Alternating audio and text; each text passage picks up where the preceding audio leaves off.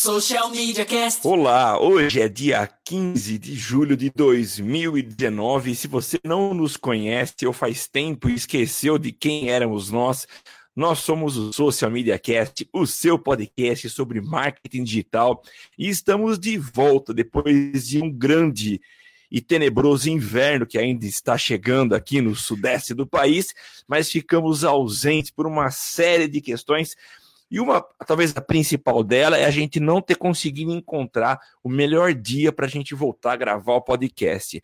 Mas o que mais importa é que estamos de volta trazendo notícias, novidades, discussões para que nós possamos aí falar sobre marketing digital. Se você gosta de acompanhar ao vivo as nossas gravações, não perca tempo, tente descobrir qual é o dia da nossa gravação. Por enquanto, está acontecendo às segundas-feiras, às 8 da manhã, e você participa dando seus comentários, fazendo aí a sua participação para ajudar a gente a construir esse nosso podcast. Você acompanha acessando o nosso Facebook lá em Social Media Cast. Procura para a gente, curte nossa página para receber a notificação de que estamos entrando ao vivo para gravar o podcast. Você acompanha também através do Twitter. Aliás, você pode acompanhar a gente lá no Twitter, não ao vivo, mas lá em, em como que é mesmo? Social MCast, arroba social MCast, é isso, estamos enferrujados. Se a gente já errava antes de, de fazer essa longa pausa, imagina agora voltando de forma enferrujada. Enfim, você pode também ser nosso colaborador, nosso contribuidor, acessando padrim.com.br barra SMC e contribuindo com um ou cinco reais Saiba que, embora a quantidade é pequena, o valor é pequeno, você vai ajudar a gente a pagar os nossos servidores, a nossa hospedagem, que não é barata. Eu sou Samuel Gatti, o arroba tá no meu site, falando dos estúdios avançados da DR4 Comunicação, aqui de São Carlos, São Paulo, a gelada São Carlos, São Paulo, e eu não estou sozinho. Embora tenha passado muito tempo sozinho, sem poder gravar, eu convido agora o meu companheiro inseparável, Temo Mori. Temo Mori, seja re-bem-vindo ao nosso Social Media Cast.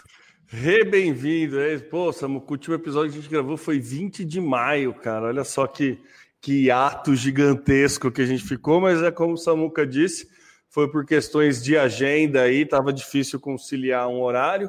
Ao que tudo indica, pelo menos para mim, eu já estou travando esse horário da segunda-feira às 8 da manhã, mas sabe como é, né? A gente atende cliente, então se vier alguma reunião, a gente vai ter que reagendar, mas enfim, vamos ver se agora funciona. E aí fica bom para você, espero que fique bom para você ouvir. Já começa a semana aí sabendo das novidades do marketing, do mundo do marketing digital. Eu sou Temo Mori, o arroba Temo Mori no Twitter, facebook.com barra Temo Mori, Temo Mori em todas as outras redes sociais, inclusive fora delas. E é isso. Acho que é isso só nessa boca. Não lembro mais, agora vai ficar assim. É, vamos lá, Temo. A gente começa já falando sobre Facebook. Ah, Para você que é usuário de Facebook, acho que hoje são raros aqueles que não são usuários de Facebook, né? Mas você tem lá no, no seu feed de notícias uma. A, aparece de vez em quando anúncios, né? Tem aparecido com muita frequência, você sabe disso. E uma ferramenta que já existe lá há um bom tempo é a Por que estou vendo esse anúncio? Então, essa ferramenta ela, ela traz para a gente algumas informações mas são poucas informações, poucos detalhes que dizem para nós o porquê de estarmos vendo aquele anúncio geralmente utilizando segmentação, mas o Facebook não dava tantos detalhes. Mas agora, no dia 12 de julho, ele fez aí uma atualização e divulgou na sua newsroom, na sala de notícias do próprio Facebook, dizendo que existem melhorias, transparências que estão sendo é, levadas mais a sério pela ferramenta. Isso é uma avalanche de de alterações que o Facebook vem fazendo já há um bom tempo, principalmente depois da, do, do grande caso que, aliás, recentemente gerou uma multa acho que de 5 bilhões de dólares ao Facebook, que é o Cambridge Analytica, E eles têm se preocupado cada vez mais com a questão da transparência, uma vez que há uma pressão popular, uma pressão muito grande de usuários, de governos do mundo inteiro, é, para que o Facebook tenha essa postura mais transparente, para que as pessoas saibam o porquê.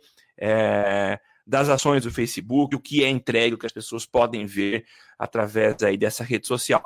E uma alteração que eles estão fazendo, eu considero é, muito legal do ponto de vista de usuário, que é a partir de agora ela vai é, entregar aos usuários muito mais informações sobre o motivo pelas, pelas quais uh, ele está sendo impactado por aquele anúncio. Então, se no momento se num passado recente você recebia algumas poucas informações, eu diria que um pouco generalistas do porquê você estava vendo aquele anúncio, ele começa a entregar agora detalhes muito mais precisos é, de, de você estar tá sendo impactado pelos anúncios.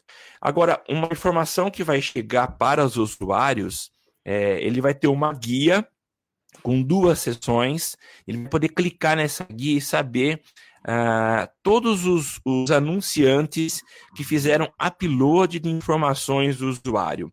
Então, olha só, quem trabalha com marketing digital e, e, anuncia em Facebook, Instagram, Twitter, sabe que existe uma o YouTube, é, YouTube, Google, toda a sua rede, sabe que existe a possibilidade de eu subir uma lista de e-mail e telefone e quando eu subo essa lista na plataforma, ela faz uma comparação com toda a sua base de usuários, faz esse cruzamento e consegue é, criar um grupo de, de usuários a partir dessa comparação de dados e eu passo a impactar apenas esses usuários. Uh, é um, Para quem faz uso dessa ferramenta, sabe que é uma alternativa muito interessante, que permite a gente dar muito mais precisão, falar com o público que demonstrou interesse em algum produto ou serviço nosso. bom é uma ação de personalizado, né, Samuca? Isso mesmo, público personalizado. Então, a partir de agora, você, é, o usuário terá acesso a essa informação. Ele vai saber que você teve, você subiu o nome dele, os dados dele, uh, você é anunciante, né? Então, eu acho muito interessante porque é uma transparência que o Facebook acaba demonstrando, porque muitas vezes você não sabia da onde aquele dado tinha sido tirado.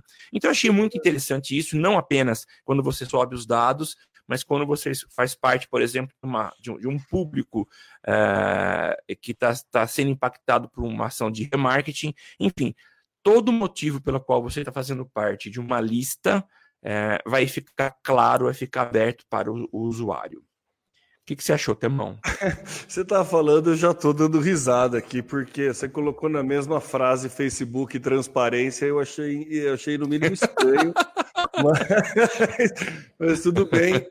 Samuca, ai, cara, eu, eu sou bem cético com o Facebook, eu acho que é o mínimo, né? Eu acho que assim, é tipo aquela quando você recebe algum, quando você manda algum, você tem que fazer um disparo de e-mail pelo MailChimp ou qualquer ferramenta de e-mail você tem que explicar para o cara o porquê que ele está recebendo aquele e-mail e que, de qual lista que ele apareceu, da onde surgiu aquilo, né? Sim. Então, eu acho que é, é uma prática bem usual e muito né, clara que se deve, de, deveria ter sido feito desde o começo.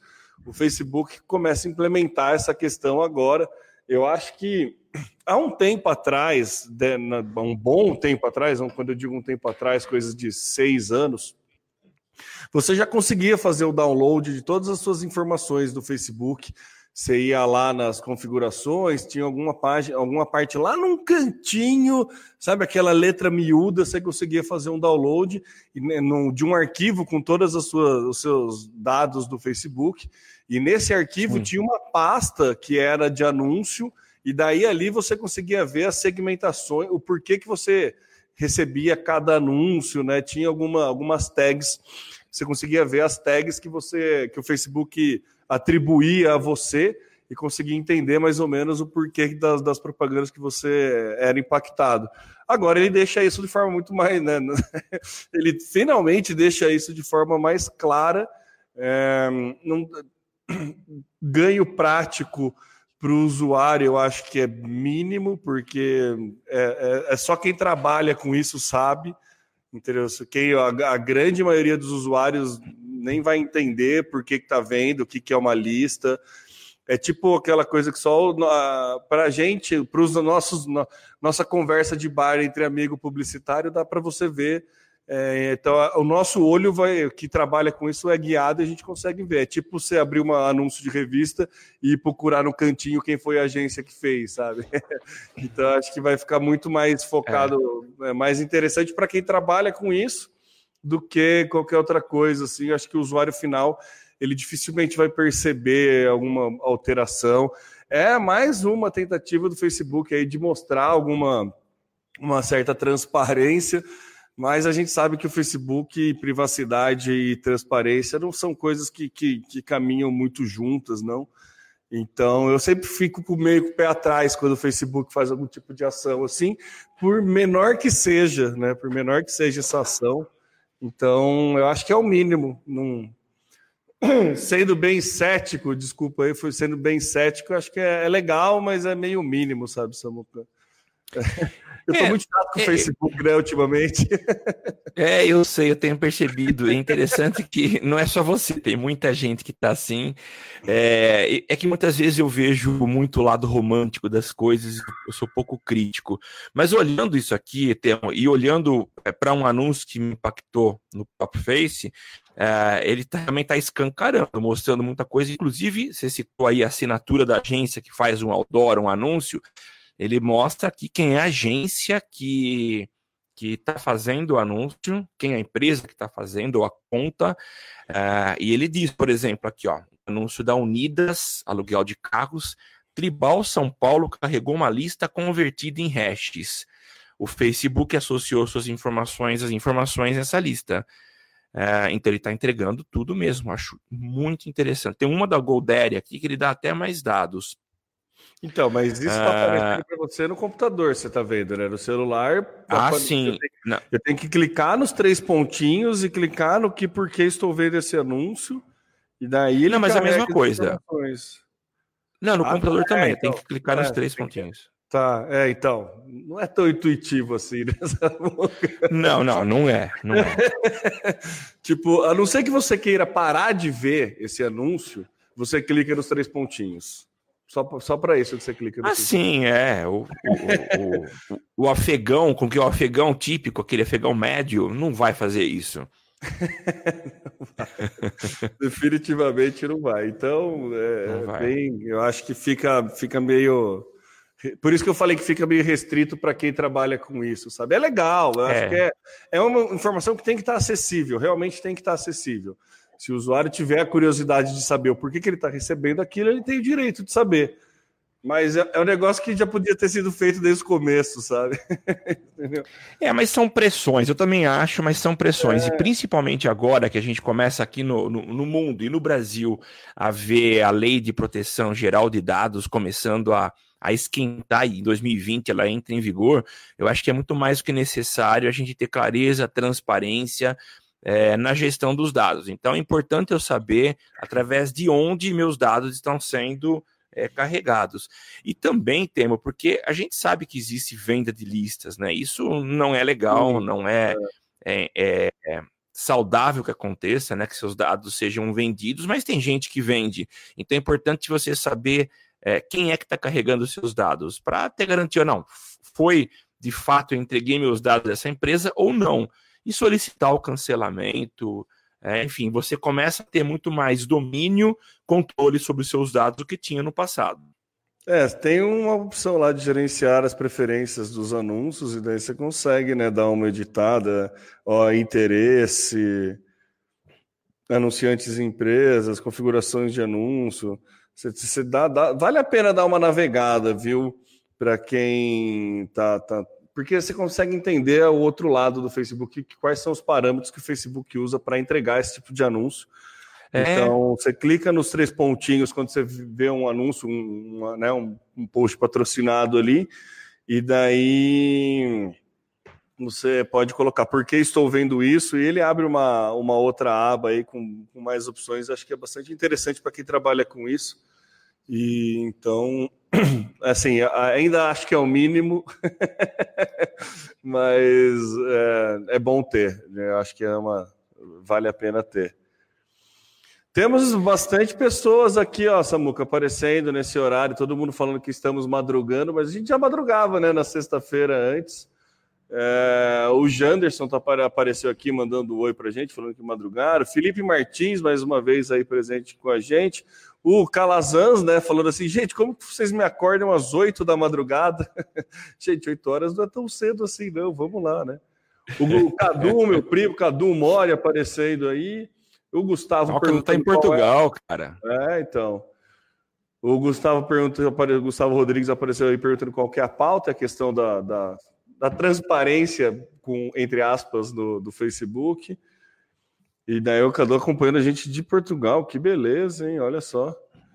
E o Felipe Martins mandou ali, ó, o tema da última F8 foi The Future is Private algo que é realmente, acho que esse é realmente o rumor que as coisas estão tomando, o rumo que as coisas rumo. estão tomando.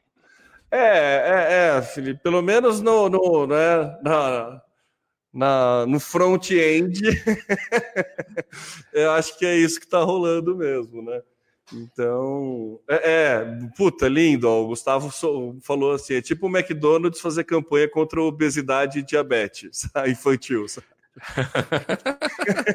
Não, mas vem cá, o teu. Não, peraí, deixa eu fazer uma campanha contra a obesidade, não acho errado, entendeu? Eu acho que é válido.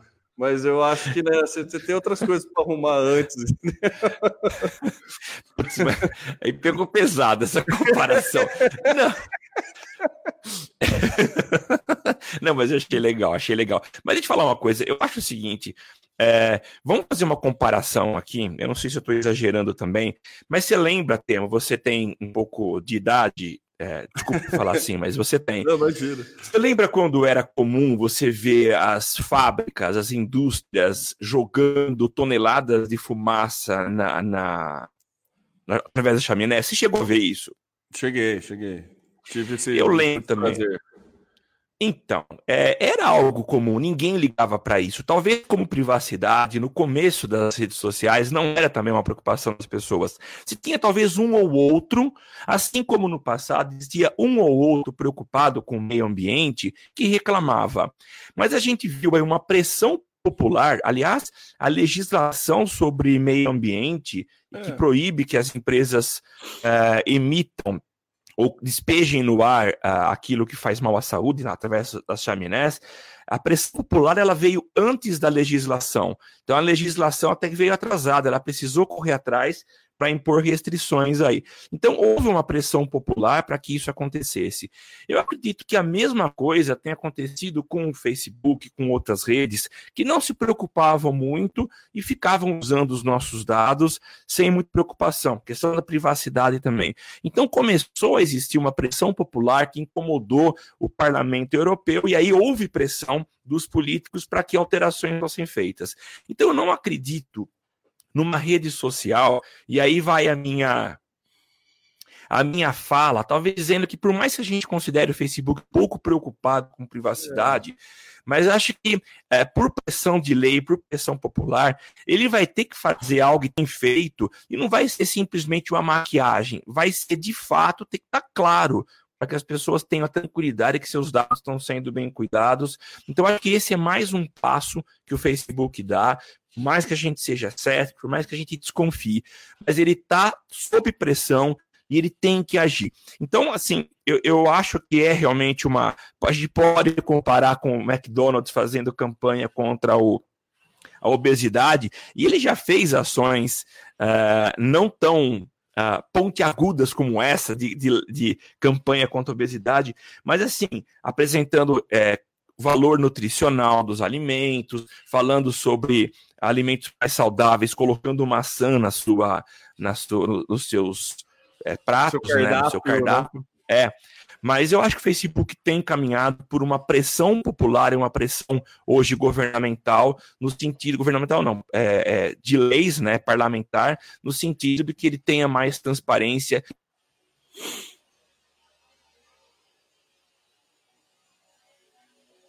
É, Samuca, você é, me fez cê, cê, cê, é, vou, vou ter o coração menos peludo agora e faz sentido, porque se pensar no contexto histórico, é sempre assim que funcionou, né? É, a legislação vem depois, então o Facebook nada mais é do que está replicando o que todas as empresas fizeram em todos os momentos, em todas as partes históricas. Então, tudo que foi feito de errado, né, que, que hoje é errado, uma hora não foi tão, um dia não foi tão errado e precisou dar alguma, acontecer alguma catástrofe, acontecer algum, alguma merda para daí, né, a, a empresa privada tomar conhecimento e tomar atitude, né? Então acho que o o Cambridge Analytica tá, tá aí um, como uma desses acontecimentos que faz o Facebook repensar e ter esse tipo de pressão, tanto para legislação como pressão popular. Então, beleza, acho que, que tudo bem, vai, Samuca, vou, vou, vou ser menos cético com o Facebook, faz sentido, pensando na, na questão histórica, faz mais sentido. E, ô Samuca, você está mutado. Eu não sei por que isso que aconteceu. Você clicou alguma coisa aí, mas você ficou mudo de repente. No final da sua frase, você acabou ficando mudo. Eu percebi, achei que podia ter sido algum problema de internet aqui. Mas o Felipe Martins também comentou ali, ó, que você ficou mudo ali por enquanto. Veja o que, que pode acontecer, ter acontecido, ainda nada. Não, não, não. Agora aquele momento problema, porque é ao vivo, né, gente? Então, né, pedimos um minutinho da, da, da, atenção de vocês aí. O Samuca vai dar aquela saída, né? Aquela boa e velha, é, é o liga e desliga, né? Você está com algum problema. Tudo que eu manjo de TI, basicamente, se, é, se resume a liga e desliga. Deu alguma coisa errada, você reinicia, reinicia o computador, reinicia o celular, Reinicia tudo. O Samuca está voltando. Voltei, Agora voltei. Nem a câmera do Samuca está aparecendo. Ah, vamos lá, a câmera apareceu. Oi, oi, oi, oi, oi. Aí oi, voltou, Samuca, voltou. Pronto. Beleza. Desculpa, pessoal. Imagina. É isso, Temor. É, eu dei uma trocada na pauta ali, já aproveitando a, pa a pausa, porque acho que é interessante. Então vamos lá. Linka. Não, peraí, então posso trocar? Posso trocar mais uma vez? Já que você citou um negócio aí, eu achei muito interessante. Posso? Lógico, lógico, Samuca. Então, eu, eu vou falar da próxima pauta, que é o, o, o Havaianas pegando a onda de Stranger Things. E, e, já já eu vou falar por quê. É, a gente falando aqui de coisas do passado que eram normais e que hoje não são normais. E é muito interessante essa campanha da Havaianas, que, que foi bem divulgada nas redes sociais, aproveitando a onda do, da série maravilhosa, contagiante de Stranger Things, falando aí do mundo invertido, mas a Havaianas faz. Você, não, não, não, fica tranquilo. Não, não, por favor. Não, fica tranquilo. Aliás, eu achei que o, o, o comercial, o vídeo da Havaianas até dá umas pinceladas, mas quase comete aí, quase faz spoiler, mas, mas consegue segurar. Mas Fala, Havaianas. O que, que é? Que Já que é? não vou nem ver então o vídeo da Havaianas. Vou, não, não, não, não, pode. Não, não, fica tranquilo, não tem problema não, tá? Mas a Havaianas, ele, eles fazem uma comparação, eles estão lançando as sandálias temáticas de, de do, do episódio da série, e eles fazem comparações do que era normal no passado. Então eles mostram que no Brasil, que eles querem dizer que o Brasil é o mundo invertido, o mundo estranho, né? Eles falam que no Brasil, hum. há muito tempo atrás, apresentadoras de TV iam quase sem roupa apresentar. Uh, aí mostra lá uma, uma sósia da Xuxa, com, com, pouca roupa. Eles falam que andar sem cinto de segurança no Brasil era algo comum e ninguém reclamava. Enfim, eles mostram, eles fazem várias comparações de coisas estranhas que aconteciam aqui no país e falam: você acha que não é mais estranho do que o, o mundo invertido do, do da série. Então achei muito interessante. Acabou de falar aí de quando a lei ela vem depois da, da, da, da pressão popular. Então, só para citar Ou de algum aí. acontecimento, né? Faz sentido. É, isso. Então assistam aí depois, a cadeirinha, tá? né? A cadeirinha do banco de trás, né? Recentemente. Pois é. Colocado então. em pauta, né? então, é. realmente, acho que o mundo invertido não está tão distante assim quanto a gente pensa. Não, não tá, viu? Tá bem próximo da gente, viu? Tá bem próximo. Mas era isso. Né? Você tendo que colocar no currículo que você frita hambúrguer, essas coisas, enfim, vamos, vamos. Isso!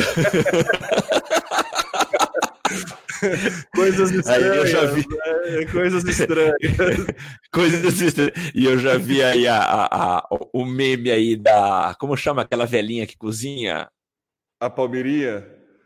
A Palmeirinha dizendo: Estou, quando é que vou comandar o mundo? Quer dizer, se o filho do Bolsonaro consegue ser embaixador fritando é... hambúrguer, a velhinha, então. Vai dominar o mundo, certeza. Vamos lá então, Temo, para a próxima, agora voltando ao normal. Zuki quer sua própria criptomoeda, o Facebook Libra.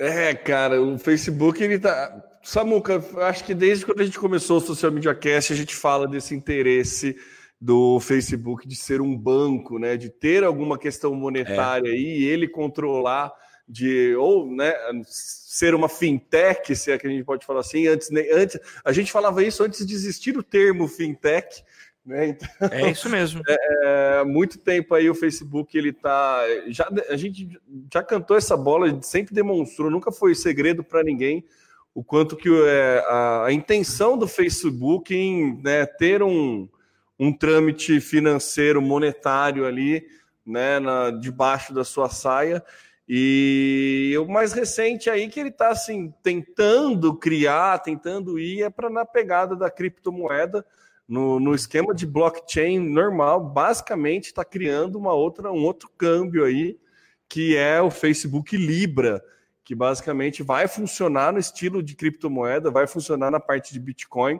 Eu confesso que eu sou bem leigo nessa parte de Bitcoin e o funcionamento de criptomoedas. O Samuca, eu sei que tem mais noção e experiência do que eu para explicar isso, mas eu achei engraçado assim, que é um. Achei engraçado não, né? Eu acho interessante a questão do Facebook estar tá querendo entrar nesse meio, e eu acho assim, é, aí voltando a ser coração peludo com o Facebook, eu acho bem perigoso o, o, Facebook se meter nessa, assim, porque, inclusive, na nossa pauta, tem uma frase do secretário é, como é que ele chama? Power, Power. Deixa eu ver se eu acho o nome do cara aqui. Uh, na nossa pauta.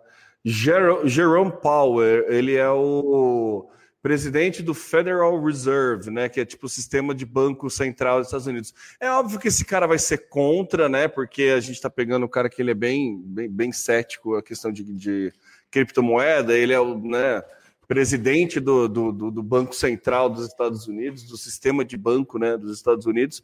Então, mas acho interessante, ele falou que, é, abre aspas, né, ele, ele mostrou ceticismo né, falando dos planos do Facebook com o Libra. Abre aspas. Aí, ó, eu não acho que o projeto possa avançar sem que haja uma ampla satisfação com a maneira como a empresa lidou com a lavagem de dinheiro, como tudo isso com tudo isso. Então, assim, ele acha que o Facebook ainda tem muito que prestar satisfação, né? E ele acha que é extremamente perigoso é, uma empresa que movimenta tanta grana ter a sua própria criptomoeda que não consegue, não é tão fácil de rastrear, não é tão. É, aí a, questão de blockchain, não sei muito, pode demonstrar ainda menos transparência então, acho que é difícil o Facebook conseguir por uma questão de legislação também, né, como conseguir tornar a, o projeto dele viável. Ele já tem alguns parceiros, Mastercard, é, Visa, alguns parceiros assim, parceiros que falaram que iam dar um aporte financeiro aí, mas esse dinheiro efetivamente não tem nenhum é, nenhuma comprovação de que esse dinheiro chegou para esse projeto, então não se sabe até que ponto esse projeto está para escanteio, ou ele está no segundo plano, ou ele está indo paralelo. A, a, a, coisa, né, a pauta anterior foi sobre transparência, aqui a coisa está meio obscura, e o presidente é, do Banco Central americano lá mostra uma certa preocupação principalmente por conta desse histórico do Facebook aí de, de alguns né, escândalos se já tem escândalo com privacidade, imagina ele tendo uma própria criptomoeda e podendo circular dinheiro aí pelo mundo inteiro, por todo o rolê que, todo o domínio do Facebook. Perigoso, hein, Samuca? Ou você acha um caminho meio natural ou acha muito ousado? Opine a respeito. Então, Temo, é, toda essa, essa estratégia é, de criação de criptomoedas, ela é crescente. A gente vê vários, é, várias empresas, vários grupos, anônimos também, países. A Venezuela criou a sua própria criptomoeda. Então a gente vê que é um caminho, imagino eu, sem volta. Não sou especialista em mercado financeiro, ah, aliás, é, não me considero um investidor por dois motivos. Primeiro, porque não tenho dinheiro, e segundo, porque não me dedico a estudar para fazer a coisa direita. Né? Tanto é que a minha experiência com Bitcoin é a mais amadora possível. É, como é que ela acontece? Quando eu percebi que estava começando a, a crescer, a, a valorizar, eu fui lá e comprei a Bitcoin. E isso é amador demais, porque você não compra na subida, você compra quando está em baixa, né? Uh, mas o fato é que e, e, essas criptomoedas elas têm crescido, têm chamado a atenção das pessoas. A gente viu o Facebook aproveitando, como você mesmo disse no começo, a gente sempre cantou essa bola de que o dinheiro era, ou tentar amarrar a parte financeira ao Facebook era algo muito normal, não apenas na compra de anúncios, mas fazer com que o dinheiro circulasse dentro da plataforma. E uma, uma maneira de se fazer isso é criando a sua própria criptomoeda. Aliás, eu acho que é um passo muito grande para se tornar aí uma fintech, um, ou um, vamos dizer assim, chamar uma maneira antiga de banco. Ah, o grande problema disso tudo, eu acho que faz sentido quando esses líderes essas pessoas que, que gerenciam o dinheiro no mundo, o próprio Donald Trump, que na semana passada andou fazendo duras críticas à criptomoeda, é que o, o dinheiro não é rastreável. É, como eu trabalho com, com candidatos com marketing eleitoral, eu na última eleição eu passei por uma situação, é, obviamente eu acabei recusando, mas um, um, uma pessoa é, veio comentar comigo que poderia fazer anúncios muito além do que a legislação eleitoral permite. E falei, não, mas isso não é possível, uma vez que o Facebook ah, se colocou como parceiro da Justiça Eleitoral do Brasil, é, e a gente até comentou algo assim, eles tinham montado aí uma, um QG para acompanhar as eleições do Brasil. Monitoramento. Isso. E o Facebook se colocou como parceiro de fato da, da, da, da do, do, como que é TSE, né? Justiça, Tribunal Superior é, Eleitoral. Para poder acompanhar a eleição e evitar que qualquer tipo de fraude acontecesse, né? E uma das maneiras é que para você poder ser um anunciante de algum político no Facebook, você tem que fazer um cadastro mandando cópia de documento. Então existia uma forma de te dar toda a garantia uh, de que você era você e estava respondendo por um candidato. Mas a, a proposta que eu recebi uh, para um cliente meu, para um candidato que eu estava trabalhando, é que é, existia uma forma de se fazer isso sem aparecer e que todo o pagamento seria feito através de criptomoeda. Uh, recusei, porque eu não, não concordava com a prática, foi muito claro para o candidato que eu não concordava, e até onde eu sei não foi feito, pelo menos não passou por mim. O fato é que a gente vê que a criptomoeda ela é uma forma de você é, esconder transações financeiras. Se por um lado a gente acha legal, porque muito do dinheiro é, é, é, garfado por governos que muitas vezes exageram na cobrança de impostos, por desvio de dinheiro. Ah, mas o fato é que há ilegalidade nisso, né? Então é de se tomar muito cuidado. É, acredito que o Facebook está colocando o pé nesse território e como já é alvo de muitas críticas pelas besteiras que fez até hoje, é muito provável que ele tome muito cuidado naquilo que ele venha fazer. Mas o fato é que o tamanho do Facebook assusta. Uma empresa desse tamanho, com essa capilaridade, quer dizer, ela está em todo lugar da Terra, É, ser dona de uma moeda, eu acho que deixa a coisa um pouco mais séria, porque ele tem um poder de dominar o mundo muito grande, enquanto que outras moedas não têm.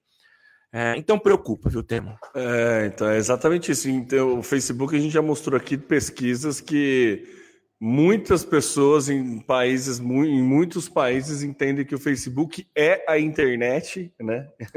já teve esse estudo aí é, falando então. que a internet é o Facebook. Então imagina, né, ele ter controle monetário aí e de tudo. O Felipe Martins ele comenta aí com a última queda da família Facebook, com diversas contas de anúncio sendo desativadas e mesmo com saldo por motivos não muito claros, ele acha que seria uma furada o Facebook investir nisso, né? Falta confiança do mercado e nem tem suporte decente é, ainda do Facebook para isso. É, eu não acho que a falta de suporte é um empecilho para o Facebook lançar, entendeu? É. Sim. É. a gente sabe como, ainda que agora a gente tem suporte, né? Porque você pegar há três anos atrás, a gente trabalhava com um anúncio de Facebook, o anúncio perdi a conta, perdeu o Playboy, não tem nem para onde se chorar, não tinha nem. Né, era, bem mais complicado. Então não é a falta de suporte que, que, que amarra o Facebook, não. É, mas eu acho que a questão de legislação ela vai pegar, vai acabar pegando mais forte, porque é o que você falou, Samuca. É, é muito poder centralizado numa única pessoa, num único, né, numa, então, numa única empresa. Eu acho que essa que é a, é, é, é, a treta, né? O Gustavo como colocou lá. Imagina Facebook, Messenger, Instagram, Instagram e IGTV, todos permitindo transações entre usuários. É, basicamente né, é, é criar uma fintech, né? É, basicamente é criar, é ter uma fintech e você poder trocar moeda. Só que daí quem, quem que vai estipular o câmbio do, do da, da, Libra, por exemplo, do Libra, né? Entendeu? É essa que é a treta. O Facebook vai criar um produto novo, precisa de capital. Daí ele vai lá, faz alguma jogada, valoriza todo, faz a compra, depois desvaloriza. Então, essa que é a é, treta. É... Entendeu? É, é complicadíssimo vai... isso. É, é entendeu? É, é, esse que é o negócio. Ah, não, tem um concorrente do Facebook que está tomando é, conta, tá, tá, tá tirando a audiência dele. Então eu vou lá, deixa eu fazer a minha moedinha valer mais, eu compro esse concorrente e daí depois eu faço valer menos a moedinha, volta ao normal. Sabe? Tipo, é. Em tese, não é nada ilegal é, se, se, for, se fizer isso, né? O cara vai ter informação privilegiada para saber quando vai eh, subir, quando vai cair, quando. Entendeu? É, é muito. É, não, é, é, é, complicado. É muito tenso, é muito cara. Complicado. É muito tenso. É muito é. tenso. Beleza, Samuca, vamos lá. Beleza, Temo. Vamos lá então. Estudo analisa a relevância dos memes tupiniquins. Putz, Samuca, muito legal esse estudo. É, o mundo do marketing tem. É, em Meme We Trust é um estudo da, da do, do, do, do gente, né? É um estudo da parte da Globo, mas tem um gráfico que é muito legal. Eu recomendo todo mundo clicar aí na, nas nossas notas. Ele explica um pouco o que é meme. Tem um infográfico muito bonitinho usando, usando meme. Ele fala que todo meme é viral, mas nem todo viral é meme que basicamente a diferença é que o meme ele você vai usando ele para explicar outras coisas, né? Então o meme ele é, ele é, é um conteúdo que se ressignifica à medida que ele se espalha. Então é muito legal, tipo, daí ele dá alguns exemplos de meme, como funciona, mas aí tem um, um, uns, uns dados que eu acho interessante que a gente já comentou aqui também, inclusive o Janderson é, participou aí, ele que é do Museu de Memes, né? Ele trabalhava nessa parte de meme. Acho que o episódio que, que ele veio, a gente falou disso. É, fala muito da vontade de, do senso de pertencimento né, que o meme dá. Né? 64% das, dos usuários de, né, de, de, internet se sentem incluídos quando entendem de um meme. Né? Entendeu? 57% de usuário, ele segue páginas só por causa de meme. Ah, é, é, segue alguma página só para acompanhar a meme. e 46% das pessoas compartilham memes que traduzem seus problemas pessoais. Esse foi o dado que eu achei mais é, fora da curva, eu achei que seria muito maior. Entendeu? Pessoas que compartilham memes que traduzem 46%. Confesso que eu achei que ia ser, eu, eu estaria uns 70%, justamente porque por, por esse senso, esse senso de pertencimento, né? Sim, é, daí ele sim. fala da questão da vontade de entender, né? Que 73% das pessoas já, já souberam de uma notícia através de um meme. Então você vê o meme, daí vai tentar entender o que é o meme e descobre a notícia. 66% se sentem mais bem informado quando entende um meme. Eu achei isso bem legal também. E 54% acham que um meme ajuda a dialogar com o diferente. É interessante isso. É interessante. Então, é, vontade de expressar. 43% usa meme para mandar em direta. Essa é clássica também, achei que até poderia ser maior. Né? 51% dos usuários usam memes para traduzir a sua opinião sobre algo, e isso também é muito claro. Né? E 58% de, de, dos usuários substituem frases ou palavras em uma conversa digital por meme. Eu acho que esse, é, isso é o mais claro a melhor função do meme, e aí o WhatsApp está correndo atrás disso com os stickers, né? Você vê a proliferação e... de stickers, é, GIFs de meme. Então, é, é você é, usar um meme para expressar a sua opinião, e é justamente nesse sentido. Tem o um estudo completo, né? tem mais informações que você pode. É, nas notas do cast está tudo lá bem descrito mas acho muito legal é, a gente entender o fenômeno meme como algo comunicacional mesmo. Assim, é uma, uma é, eu acho muito louco. Quando teve o.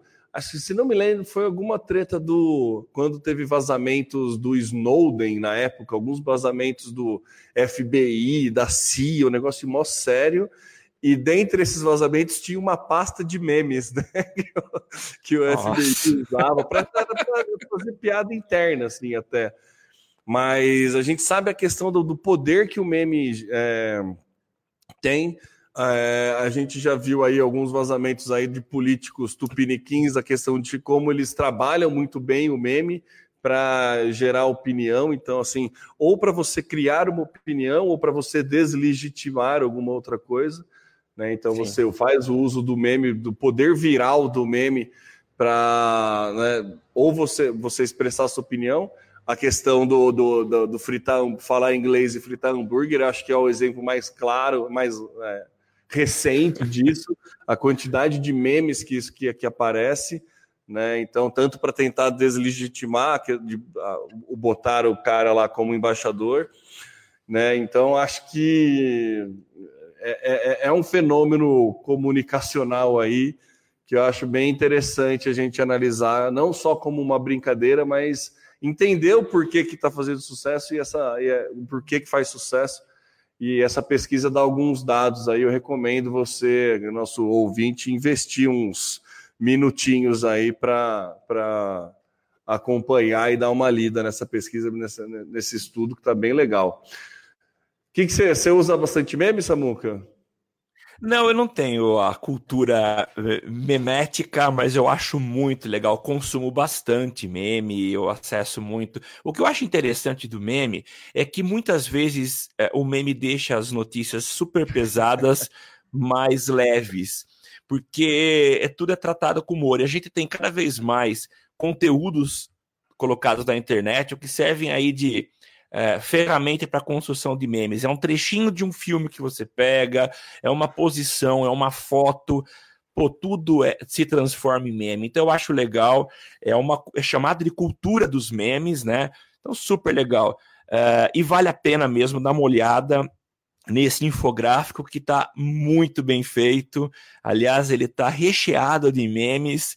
Então ele, ele dá uma. Um, um, compõe o visual de uma forma magnífica. Vale a pena ver, viu? Gostei, viu, é, Temo? O Gustavo ele faz um comentário a respeito da, da, da pauta anterior. Agora, quanto tempo para o Google lançar o Google Coin e quanto tempo para ele aposentar a moeda? já, já, dá para fazer o um meme, né? O Google lançou e o Google é. matou, né? Jogar no cemitério dele. Jogar no cemitério do Google. Ah, o é. Google lançou tal coisa, tal coisa. Oba, mais uma para ir para o cemitério, né? E, e, ele comenta depois também, bacana. O problema disso é que agora a social media vão ficar fazendo meme porque sim. Eu acho que não, cara. Agora, justamente, justamente agora, por conta desse estudo, o não vai ser porque sim e vai ter uma razão de se criar o meme. Eu acho que dá mais embasamento para os social medias deste nosso Brasilzão aí, criar memes, mas de uma forma muito mais embasada é, eu acho que já criou-se memes porque sim, pela onda para viralizar, né? A gente ia ouvir isso de cliente.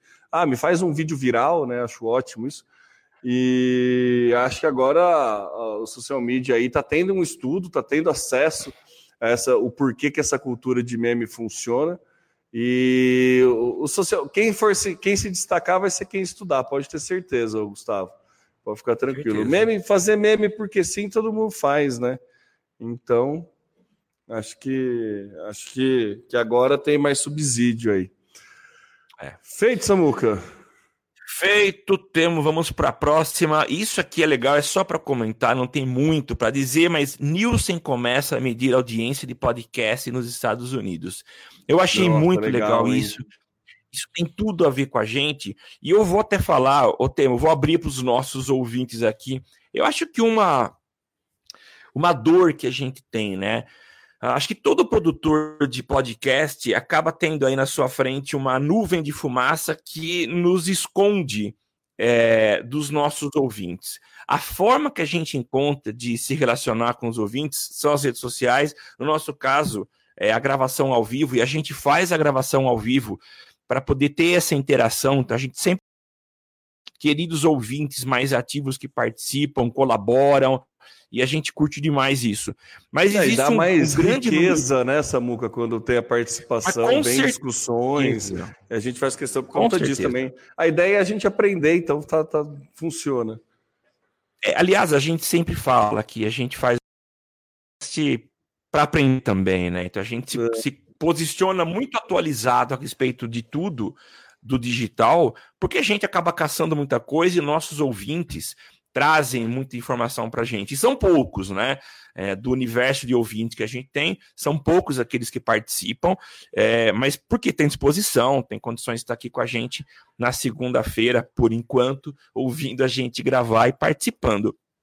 Mas há uma nuvem de fumaça que nos dá a real audiência de quem de fato está ouvindo. A gente tem uma uh, uma métrica que é o número de downloads. Existe aí uma conta de que cada download são 5 ou 20, mas a gente não consegue de fato mensurar isso, né? A mesma coisa jornal. O jornal sempre teve aquela, aquela, aquele número que era a quantidade de jornais impressos, que era a tiragem, né? E quantas pessoas é, liam o mesmo jornal? É, não se sabia, existia uma, uma previsão, uma estimativa e a mesma coisa acontece com podcast. Mas a Nielsen, que já é conhecida por vários tipos de pesquisa e análise que eles fazem, principalmente de audiência, é, já tem um trabalho de aferição de podcast, mas eles estão se aprofundando um pouco mais. Eles vão fazer pesquisas bem aprofundadas, com um número muito grande de pessoas, a começar pelos Estados Unidos, para entender um pouco mais esse mercado de podcast e saber quantas pessoas ouvem e o que elas ouvem. Eu acho que é um, um passo muito interessante para dar mais precisão para a gente, é o que, que falta.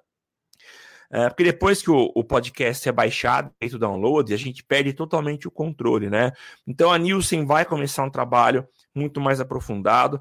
Eu acho que vem bem no momento em que o podcast está é, tá ganhando aí um crescimento muito grande. A gente vê novos podcasts chegando, temas diferentes chegando, chegando. Uh, podcasts crescendo não apenas em número de ouvintes, mas também numa, numa robustez financeira legal. Um exemplo claro disso é, é o, o podcast Mamilos, da família B9, que está com um, um, Eu não tenho acesso à questão financeira deles, mas pelo que a gente tem acompanhado, é um podcast comandado por mulheres que tem tido um crescimento muito grande e também na parte financeira, porque tem grandes apoiadores é, bancando podcast, financiando podcast, isso é muito legal. Um exemplo recente, agora de julho, é, para quem conhece o podcast é, Vozes, feito por, pelo Ivan Mizanzuki, é um professor lá do Paraná, que abriu mão da, das suas aulas, da sua atividade enquanto docente, para se dedicar, acho que exclusivamente ao podcast. Então, ele tem aí um podcast muito bem feito, ele tem. Ele é feito numa espécie aí de. numa linguagem de, de narrativa, de narração. É, vale a pena seguir o podcast. E o mais incrível é que o podcast dele vai virar uma série para TV, para TV ou para streaming. Uh, eu achei espetacular isso. Então, o podcast, de fato, se a gente pudesse dizer qual o ano do podcast, embora tivéssemos ao longo da história várias tentativas de se atribuir aqueles anos, os anos do podcast, eu diria que 2019 foi o ano em que realmente o podcast encontrou aí o seu espaço e houve uma, um olhar das pessoas para o podcast como algo muito promissor. Então, a Nielsen vem agora em 2019 também dizendo que está é, se preocupando mais com o podcast, e eu fico muito feliz, Temo, de, de estar nessa pegada há oito anos, né? Há, há sete anos nessa caminhada. Então é muito legal a gente ver a valorização do podcast e o olhar muito mais profissional, mais sério para essa forma de compartilhamento de conteúdo. É, a gente chega aqui, a gente tem aquele, aquele discurso nostálgico. Ah, quando eu cheguei aqui era tudo mato, sabe? Essas coisas assim. Sete anos fazendo podcast, mas é muito legal. É uma das coisas que, que me dá muito orgulho e, né, eu, eu, eu sou muito contente por ter esse projeto há tanto tempo e por estar nessa mídia há tanto tempo. É, de dados aqui no Brasil, eu, eu acho que o melhor é, panorama que a gente tem aí é a Pod Pesquisa, né? Que a BPOD, junto com a CBN, é, fizeram, né? A BPOD, Associação Brasileira de Podcasts, que tem o Léo Lopes e o Luciano Pires, né? Não sei quais são os cargos, mas eles. CBN também? Então, a CBN também está entrando e a CBN que patrocinou aí, e assim, a galera começou a entender, principalmente rádio, né? Começou a entender o podcast como um, é. um aliado e não como um vilão, assim Isso como mesmo. agora a, inter, a TV tá agora assim, de um tempo para cá a TV tá enxergando o streaming como aliado e não como vilão. É, é a questão de dados é exatamente isso, Samu, que eu lembro da última vez que eu, que eu vi essa pesquisa, o dado mais relevante assim que eu lembro era a questão da, da retenção da, da atenção do usuário. Né? Em tempos tão voláteis, em mídias tão é, com pouca retenção, por exemplo, você pega um outdoor, é uma média de 30 de 3 segundos, é. revista, o cara para mais um pouco, mas até filme, é, qualquer outro vídeo de YouTube, você tem o gráfico ali, poucas pessoas assistem tudo até o final, e o podcast é o que tem maior, é a mídia com maior retenção, que a pessoa fica uma hora prestando atenção, é, ouvindo ali o podcast. Então, é, a, o grande diferencial da mídia é isso, mas acontece que a gente tem poucos dados ainda, não sei se dado por pesquisa, a gente tem pouco dado real time, porque é isso que você falou, né? Depois, uma vez feito o download, é, a gente perde um pouco ali. A, a, melhoria da rede de dados nossa aqui no Brasil ajuda isso, porque muita gente. Eu já sou uma das pessoas que escuto mais podcast é, por streaming do que fazendo download já. É, ah, é? A, não, é, a não ser que eu vou fazer alguma viagem que eu sei que, tipo, sentido Ribeirão Preto, que tem uns momentos de sombra, que daí não pega internet, daí eu baixo. Sim. Mas normalmente, se, se eu vou para os lados de Campinas, eu sei que eu consigo ouvir na estrada tranquilo e eu sou eu tô, faço mais uso do streaming do que fazer o download efetivamente. E o Spotify, Sim. né? O próprio Spotify, que vem como um grande aliado aí do, do conteúdo de podcast, ele é, em tese, né, por padrão, ele é, né, você ouve por streaming. Então, acho que alguma vai dar uma ajudada aí nessa questão de dados. Mas muito legal saber que a Nielsen, um órgão tão, tão importante, está fazendo esse estudo, e muito legal ver esse movimento de, de, de, de é, interesse né, nessa mídia podcast, que é uma mídia que a gente gosta tanto. Acho que são. É, a gente só. É, se tem alguma coisa que a gente gosta mais do que o Twitter, é o podcast. Né? É verdade. Porque a gente é tão, fala tão bem, acho que é só isso. Mas é, é, bem interessante e né, vida longa aí ao podcast, porque né, somos fãs. Isso mesmo. Vamos agora para nossa última pauta. Google e Apple seguem rumos diferentes, Temo. Eu, eu acho muito massa quando isso acontece, viu? Quando dois grandes players barra concorrentes, eles né, fazem apostas tão distintas assim. Então eu acho bem interessante. O que aconteceu, essa pauta é um pouco né, antiga, a gente ficou um tempo sem fazer o podcast, mas basicamente o Google anunciou aí que né, não vai investir mais recurso é, na criação de um tablet próprio, e ele vai sim investir mais recurso na criação do laptop próprio. E a Apple, né, na, ao contrário, está super investindo no iPad novo, inclusive lançou o novo iPad OS, né, o sistema operacional focado para iPad, está dando um, um, uma visão aí, um olhar é, mais intenso para esse mercado de tablet. E eu, eu acho legal, e muito mais né, para comentar aqui e trazer a, a reflexão. É, quem que será que está no caminho certo, né? Porque vai muito da, da, da, experiência do usuário, do perfil de consumo do usuário, quem é, aposta que o tablet vai fazer sucesso e tem mercado, uma empresa aposta que o Sim. tablet tem mercado, a outra aposta que não tem tanto, que vale mais a pena fazer um laptop e coisa assim, que o celular substitui o tablet. Então é uma visão estratégica bem é, é, diferente aí, né? Opostas, na verdade, que eu acho interessante, eu acho que é uma coisa que a gente pode acompanhar aí. Fato é que o iPad hoje não tem concorrente, né? Não existe nenhuma outra, nenhum outro não. tablet que se aproxime da experiência que é ter um iPad. Então, acho que isso ajuda, ajuda também a Apple a estar tá dando bem de braçada nesse mercado e também ajuda a, a, a, estratégia do Google falar, cara, não vou conseguir chegar ali, então vamos focar para outro lugar. Mas né, vale a pena a gente prestar atenção. O que, que você acha, Samuca? É, eu acho legal o tema, mas isso já, já vem há um bom tempo mostrando, né?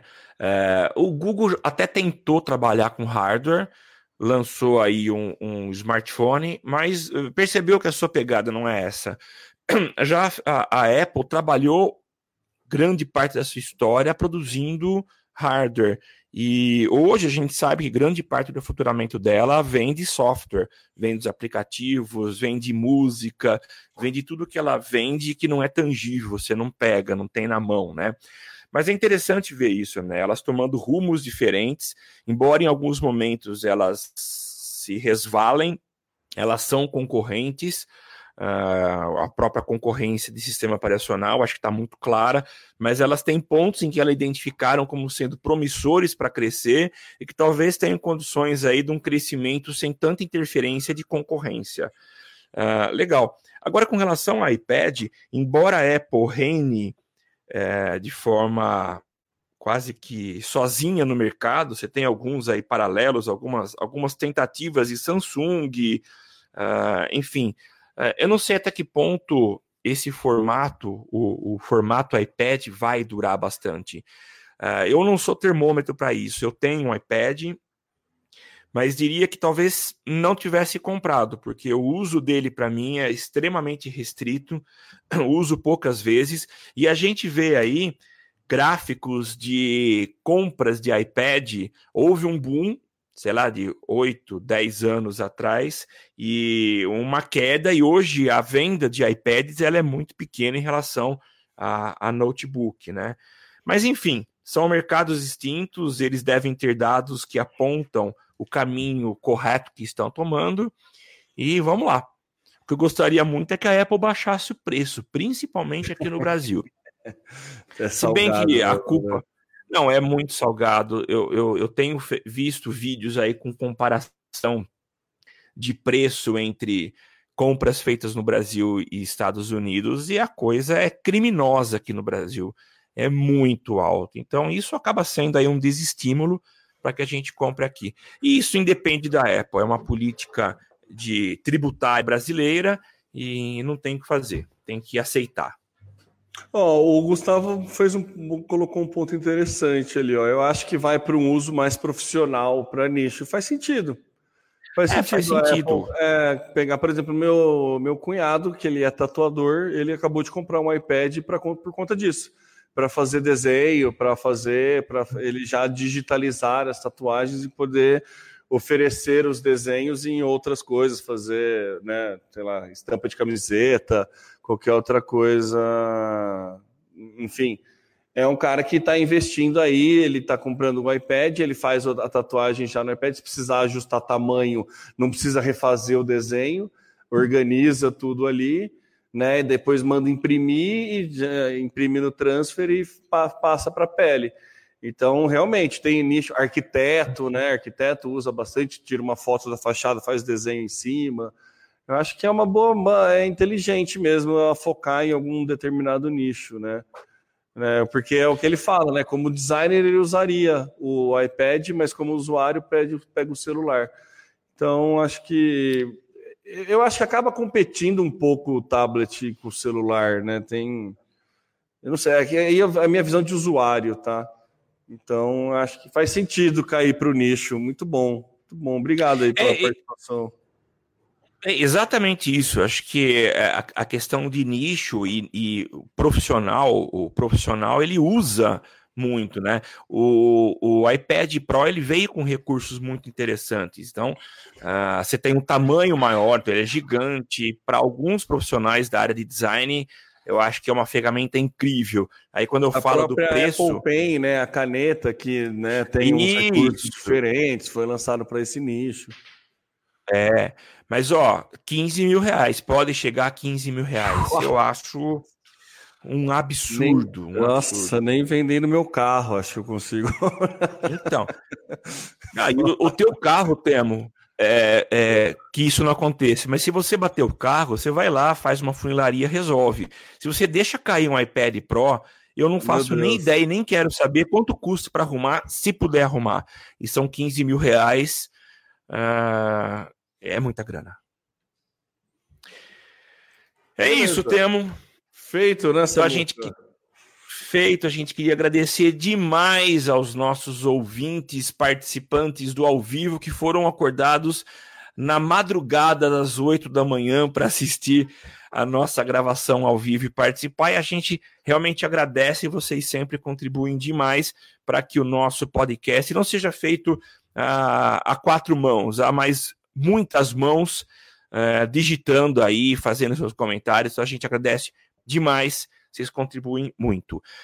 Uh, e vamos citar quem é que, que participou aqui com a gente, né, Tema? Eu acabei vamos fechando. Lá. É, não, tá aqui, ó, tá fácil. O Manuel Paulo, Janderson Toque, o Calazans, Juliana Petian, Pet... Ai, Juliana, desculpa, não vou saber pronunciar. Felipe Ricardo Silvana Almeida apareceu aí também. E nosso queridíssimo Gustavo Rodrigues da Silva, que super ajudou aí, participou com a gente. E também o Felipe Martins, né? Felipe Martins sempre presente aí. Inclusive, o Felipe Martins é um dos que nos cobraram aí durante o nosso período de, de ausência.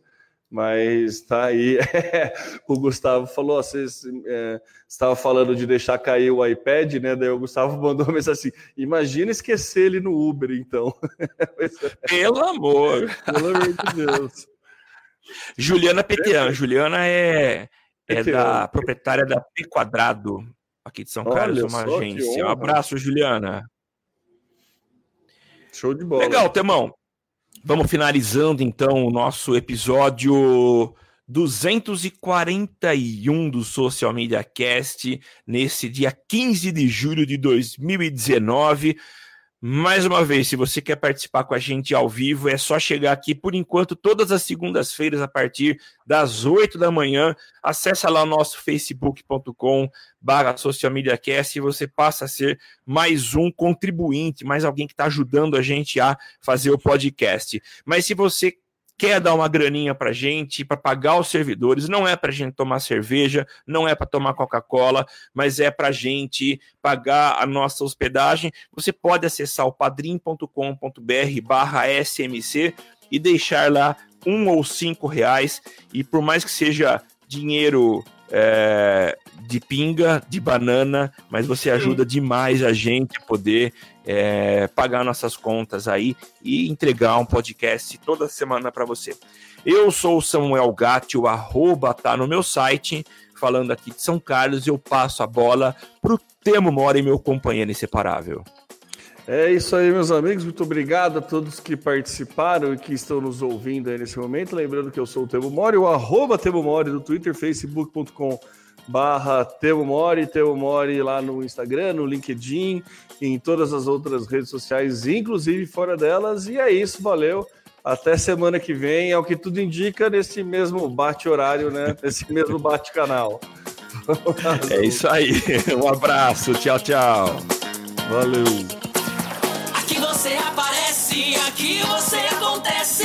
Social Media Cast.